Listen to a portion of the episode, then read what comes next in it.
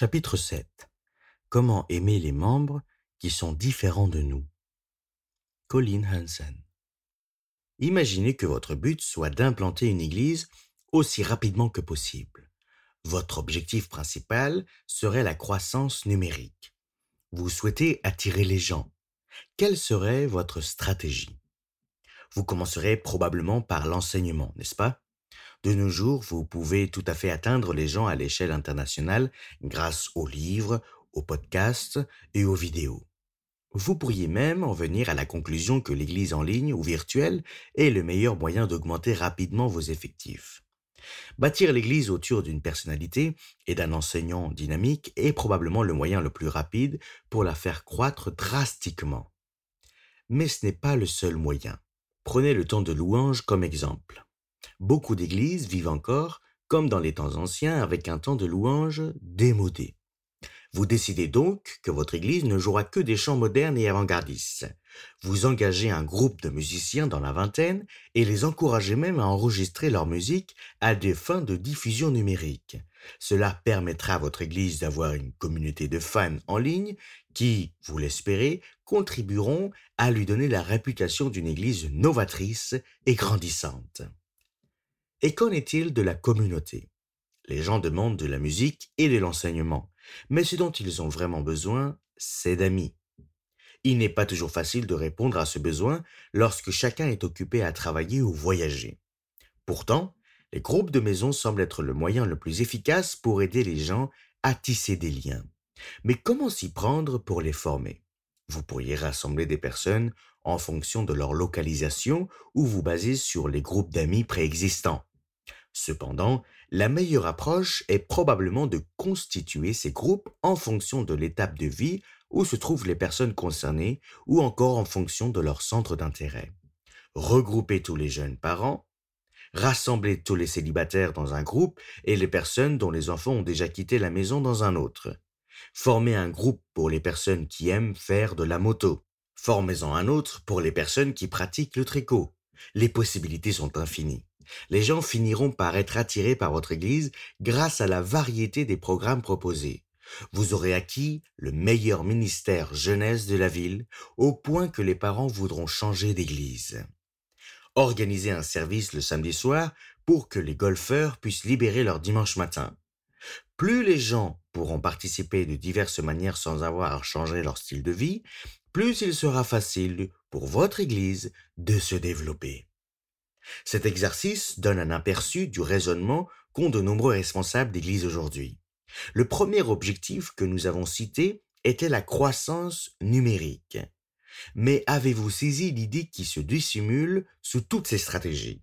Les gens aiment être entourés de personnes qui leur ressemblent. Ils se sentent à l'aise dans des configurations familières et prévisibles. Ils veulent côtoyer des personnes qui apprécient le même style d'enseignement, qui ont les mêmes goûts musicaux, qui se posent les mêmes questions au sujet du mariage, de l'éducation, des enfants ou des relations amoureuses, et qui bien souvent ont la même couleur de peau. La manière la plus rapide et la plus efficace pour développer une grande église est d'identifier une partie de la population qui partage un certain nombre d'intérêts et de répondre à ses besoins par la façon d'enseigner, de chanter et d'entretenir les amitiés. Il ne s'agit pas là d'une nouvelle tendance, mais tout simplement de la méthode qui a été adoptée durant une grande partie de l'histoire de l'Église. C'est précisément la raison pour laquelle nous devons redécouvrir l'Église en tant que communauté de personnes hétéroclites. L'Église locale est le lieu où Jésus nous enseigne à aimer toutes sortes de personnes, y compris nos ennemis, une tribu et une autre, une race et une autre, une nation et une autre. Et tout comme le soleil du matin perce l'horizon, l'accomplissement de la prophétie de l'Ancien Testament devrait se réaliser en premier lieu dans nos communautés. De leurs glaives, ils forgeront des oyaux, et de leurs lances des serpes. Une nation ne tirera plus l'épée contre une autre, et l'on n'apprendra plus la guerre. Ésaïe chapitre 2 verset 4. Parcourez donc du regard les tables lors des repas fraternels du dimanche midi, observez de plus près le petit groupe qui se rend à la maison de retraite le mercredi soir ou le groupe de prière des hommes du vendredi matin et interrogez-vous sur ce que vous voyez. Y voit-on un amour partagé au sein d'une communauté diversifiée et unifiée? L'Église est destinée aux pécheurs. À première vue, les douze disciples de Jésus se rassemblaient beaucoup. Ils étaient tous des hommes de race juive. Avant que Jésus ne les appelle à le suivre, plusieurs d'entre eux travaillaient en tant que pêcheurs. Pour d'autres, le métier d'origine n'est pas précisé. Mais nous savons que Jésus a appelé Matthieu alors que celui-ci était assis au bureau des péages. Matthieu chapitre 9, verset 9. Nous n'accordons peut-être pas beaucoup d'importance à ce détail, mais Matthieu savait que cette précision était importante pour ses lecteurs juifs. Pourquoi? Parce qu'il détestait les collecteurs d'impôts, bien plus que les gens peuvent, de nos jours, détester le fisc. Les collecteurs d'impôts juifs travaillaient pour une force d'occupation haïe par le peuple. Ils percevaient l'argent qui allait servir à nourrir et à provisionner les soldats romains qui les dominaient avec brutalité.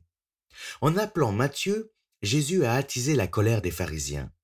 Comment votre maître peut-il manger de la sorte avec des collecteurs d'impôts et des pêcheurs notoires? ont-ils demandé aux disciples. Jésus a entendu leurs questions et leur a répondu. Les bien portants n'ont pas besoin de médecins, ce sont les malades qui en ont besoin. Allez donc apprendre quel est le sens de cette parole. Ce que je veux, c'est la compassion, bien plus que les sacrifices. Car je ne suis pas venu appeler les justes, mais des pécheurs. Matthieu chapitre 9, versets 11 au 13, Bible du Sommeur. Aujourd'hui, que ce soit à l'intérieur ou à l'extérieur de l'Église, beaucoup partagent la confusion des pharisiens. L'Église n'est-elle pas réservée aux personnes qui votent pour le bon parti? L'Église n'est-elle pas réservée aux personnes dont la vie est ordonnée? L'Église n'est-elle pas réservée aux personnes qui se rassemblent, qui pensent et qui parlent comme moi? Aux yeux d'un visiteur peu familier avec le concept d'Église, les membres peuvent sembler si heureux, si prospères et si bien organisés. Et parfois, c'est précisément l'impression que l'Église veut donner. Mais ce n'était pas là l'intention de Jésus. Seuls les malades vont chez le médecin, et seuls les pécheurs vont à l'Église. Les pharisiens pensaient qu'ils n'avaient pas besoin de Jésus pour être justes. Pourtant, Matthieu et les autres pécheurs savaient qu'ils avaient besoin de Jésus. Ils avaient honte de leur passé. Ils se sentaient coupables de ce qu'ils avaient fait ou n'avaient pas fait. Son amour ne ressemblait en rien à tout ce qu'ils avaient connu auparavant. Autrefois, ils étaient des parias. Désormais, ils côtoyaient le Fils de Dieu. Ils ne pouvaient plus vivre sans lui. Ces collecteurs d'impôts et ces pécheurs n'auraient pas formé une communauté si Jésus ne les avait pas rassemblés. Ils n'avaient pas grand-chose en commun, si ce n'est le fait d'être rejetés par les pharisiens. Mais Jésus a réuni des personnes qui n'auraient naturellement jamais été amis ou alliés. Dans ce même groupe des douze, Jésus a également appelé un homme nommé Simon, que tout le monde connaissait comme le zélote. Acte chapitre 1 verset 13. Le parti zélote cherchait à renverser l'occupant romain par la violence. Ils en voulaient aux pharisiens de ne pas en faire assez pour expulser les étrangers. Mais ils détestaient encore plus les collaborateurs, des hommes comme Matthieu, le collecteur d'impôts. Il est facile d'imaginer les conversations gênantes qui avaient lieu entre Simon et Matthieu. Pourtant, Jésus les a appelés tous les deux. Il les aimait tous les deux. Il a consacré des années de sa vie à leur enseigner à tous les deux le royaume de Dieu qui transcende toutes les divisions qui peuvent exister ici-bas. Une communauté exclusive. La raison pour laquelle nous devons redécouvrir l'Église en tant que communauté de personnes hétéroclites est que nous tombons trop facilement dans les conceptions que le monde offre en termes de communauté. Le monde nous propose deux options. La première consiste à célébrer la diversité en privilégiant les différences en matière d'ethnicité, de nationalité, de genre et de plus en plus d'orientation sexuelle. Cette vision du monde nous pousse à nous sentir bien lorsque ces divers éléments sont inclus dans notre communauté.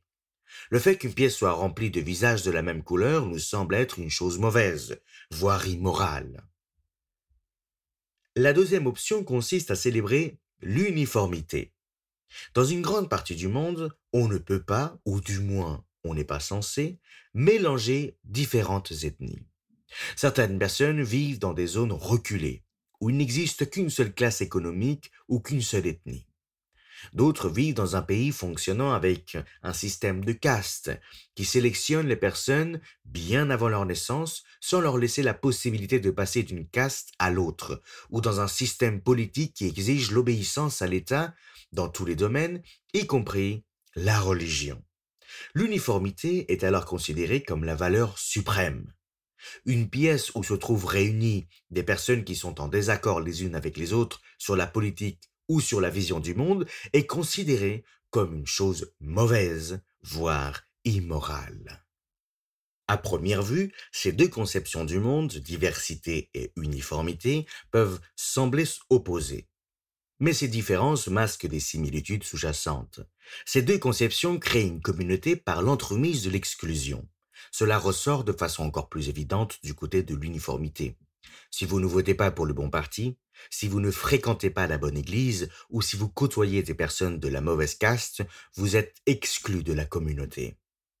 Néanmoins, du côté de la diversité, le schéma est le même.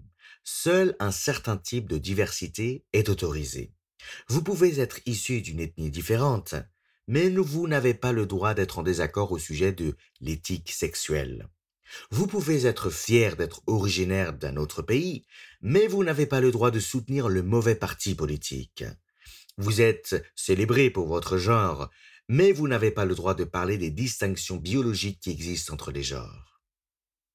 Quel que soit leur prétexte, ces deux conceptions créent une communauté par l'exclusion. Elles créent des sortes de clubs sociaux exclusifs où on ne peut entrer que sur invitation. Le mécanisme est le même lorsque dans des marches de protestation, on ne laisse aucune place aux contestations internes, ou lorsque dans un programme académique, la liberté et la dissidence idéologique sont étouffées. Vous faites partie du ceux du dedans, parce que les autres sont ceux du dehors. Comment se démarquer aux yeux du monde? Nos églises agissent parfois de la même façon que ce soit en privilégiant l'uniformité ou la diversité, car c'est l'idée que nous nous faisons de la communauté. Si nous ne savons pas comment nous y prendre pour bâtir une église dans laquelle les gens peuvent être en désaccord sur des thèmes comme la politique, c'est parce que nous évitons souvent les personnes qui nous mettent mal à l'aise. Nous ne savons pas comment bâtir une église multiethnique parce que nous ne menons pas des vies multiethniques. Nous ne savons pas comment inclure d'autres classes économiques que la nôtre, parce que nous en côtoyons pas d'autres au quotidien. Nous ne savons pas comment nous concentrer sur notre unité en Christ, parce que nous sommes habitués à observer nos différences physiques. Lorsqu'une Église suit les modèles du monde, elle ne peut pas se démarquer aux yeux du monde. Pourquoi? Parce que les membres n'ont pas besoin de l'Église pour intégrer ce type de communauté. Si vous voulez côtoyer des personnes qui partagent votre zèle idéologique, vous pouvez participer à une manifestation ou rejoindre un parti politique. Si vous avez besoin d'amis avec qui passer du temps, vous pouvez intégrer une équipe sportive ou une communauté de jeux vidéo en ligne. Si vous voulez vous plaindre de la météo et de vos maux et douleurs, vous pouvez rejoindre des personnes âgées au café du coin de la rue. L'Église se démarque aux yeux du monde lorsqu'elle rassemble des personnes qui ne s'associeraient pas naturellement, les collecteurs d'impôts et les zélotes, les pécheurs et les pharisiens. C'est ce qui rendait l'Église primitive si étrange, au point que certains ont affirmé qu'elle a bouleversé le monde. Acte chapitre 17 verset 6. Dans le monde antique, la religion était liée à d'autres aspects de l'identité, notamment à la politique, à l'ethnie ou à la tribu auquel les gens étaient rattachés. Lorsqu'ils partaient en guerre, ils se battaient contre des peuples qui avaient des dieux locaux et des dirigeants différents. Les Romains ont conquis de petits groupes de ce genre un peu partout. Les Juifs étaient étranges à leurs yeux, car ils n'adoraient qu'un seul Dieu au lieu d'en adorer plusieurs. Mais les Romains n'ont mis fin au culte de ce Dieu dans les temples que lorsque les Juifs se sont révoltés contre l'autorité politique de Rome. Les chrétiens étaient différents. Ils adoraient ce même Dieu, mais ils adoraient aussi un homme, Jésus, qui prétendait être Dieu. Si les chrétiens semblaient aussi étranges, c'est parce qu'ils insistaient sur le fait que Jésus n'était pas un enseignant local ou un révolutionnaire politique, mais le Seigneur de l'univers. Jésus se soumettait certes aux autorités locales, mais ils affirmaient aussi qu'elles n'avaient d'autorité que celle qui leur avait été accordée. Personne n'avait jamais vu ni entendu quelque chose de semblable.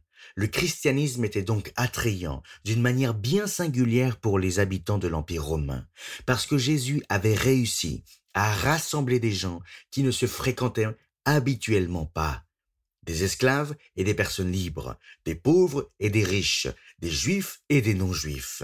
C'est cette unification dans la diversité qui a fait du christianisme une menace singulière pour les pouvoirs politiques de Rome, qui voyaient, à juste titre, leur autorité subvertie par les valeurs d'un royaume supérieur. C'est ce genre de communauté que nous devons retrouver dans l'Église, cette communion entre des personnes différentes unies par Christ seul. Et c'est le genre de communauté que le monde remarque. C'est le genre de communauté qui menace son statu quo. Cette communauté est bâtie sur une foi commune et un amour commun pour Jésus-Christ. L'apôtre Paul a exhorté les Éphésiens ainsi. Je vous exhorte donc, moi, le prisonnier dans le Seigneur, à marcher d'une manière digne de la vocation qui vous a été adressée, en toute humilité et douceur, avec patience, vous supportant les uns les autres avec amour, vous efforçant de conserver l'unité de l'esprit par le lien de la paix. Il y a un seul corps et un seul esprit. Comme aussi vous avez été appelés à une seule espérance par votre vocation, il y a un seul Seigneur, une seule foi, un seul baptême, un seul Dieu et Père de tous, qui est au-dessus de tous, et parmi tous, et en tous. Éphésiens chapitre 4 verset 16. Aucune pandémie, aucune élection, ni aucune vidéo virale ne peut menacer ce type d'unité. Lorsqu'une controverse éclate, la communauté de l'Église s'allie dans l'amour, l'empathie et la confiance. Ses membres s'efforcent de conserver l'unité de l'esprit par le lien de la paix. La résistance aux divisions. Cette communauté est également capable de résister aux divisions mondaines parce que ses membres valorisent et respectent leurs différences. L'apôtre Paul a vivement repris l'église de Corinthe lorsqu'elle avait du mal à rester unie au milieu de la différence. Ce sont les divisions dans l'église qui ont inspiré son célèbre enseignement sur l'amour. L'amour excuse tout, il croit tout, il espère tout, il supporte tout. 1 Corinthiens 13, verset 7. C'est de leur division qu'a également découlé l'enseignement de Paul, le plus limpide au sujet du corps de Christ. Il a utilisé cette métaphore pour décrire combien il est important que tous les membres de l'Église s'unissent et travaillent ensemble. Dans un corps, le pied ne regarde pas la main avec mépris. L'oreille n'est pas jalouse de l'œil, car on a besoin d'entendre autant qu'on a besoin de voir. On a tous déjà ressenti de la douleur et de l'inconfort dans une zone du corps à laquelle on ne pensait pas vraiment. C'est pour cette raison que, selon Paul, nous ne devons jamais tenir pour acquis les membres du corps, soi-disant moins importants. Dieu a disposé le corps de manière à donner plus d'honneur à ceux qui en manquaient, afin qu'il n'y ait pas de division dans le corps, mais que les membres aient également soin les uns des autres. Et si un membre souffre, tous les membres souffrent avec lui. Si un membre est honoré, tous les membres se réjouissent avec lui. 1 Corinthiens 12, verset 24 au 26. Une Église plus durable. Le corps est une communauté de personnes hétéroclites.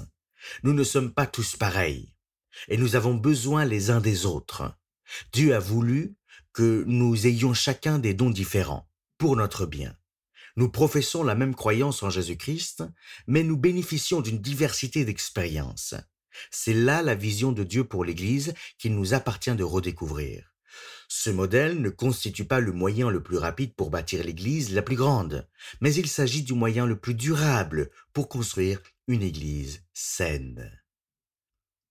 Si vous souhaitez bâtir une grande église rapidement, vous vous concentrerez sur la personnalité singulière du pasteur et sur son enseignement, et non sur les dons différents que Dieu a fait à chaque membre du corps.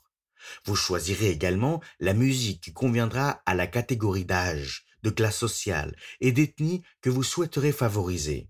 Par exemple, de jeunes professionnels blancs dans la vingtaine ayant un bon revenu, beaucoup de temps libre et le besoin d'intégrer une communauté. Ces églises ne sont pas pour autant mauvaises et dans le péché. D'ailleurs, dans l'histoire du monde, la plupart des églises ont été créées par des personnes qui se ressemblaient et avaient des centres d'intérêt communs. Dans certains cas, comme celui des minorités ethniques dans certaines régions du monde, des églises étaient créées séparément, parce que des gens étaient exclus des églises établies en raison du racisme ou de la barrière de la langue. Dieu emploie effectivement les nombreux et différents types d'églises dans le but d'atteindre une même communauté avec la bonne nouvelle de Jésus. Mais l'exemple des disciples de Jésus et des premières églises dirigées par Paul révèle un élément que nous devons nous réapproprier aujourd'hui. La politique et la pandémie, la Covid-19, ont conduit de nombreuses églises au-delà du point de rupture. Il semble plus facile de chercher une église dans laquelle tout le monde pense, vote et pêche comme vous, mais si vous voulez croître spirituellement, il est préférable de vous tourner vers une communauté de personnes qui sont différentes de vous d'honorer les personnes dont les capacités diffèrent des vôtres, d'espérer toutes choses dans l'amour, de maintenir l'unité de l'esprit par le lien de la paix, de respecter le zélote ou le collecteur d'impôts assis à côté de vous. Vous voulez trouver une église qui capte l'attention de ce monde? Trouvez-en une qui ressemble au monde à venir, celui qui nous attend.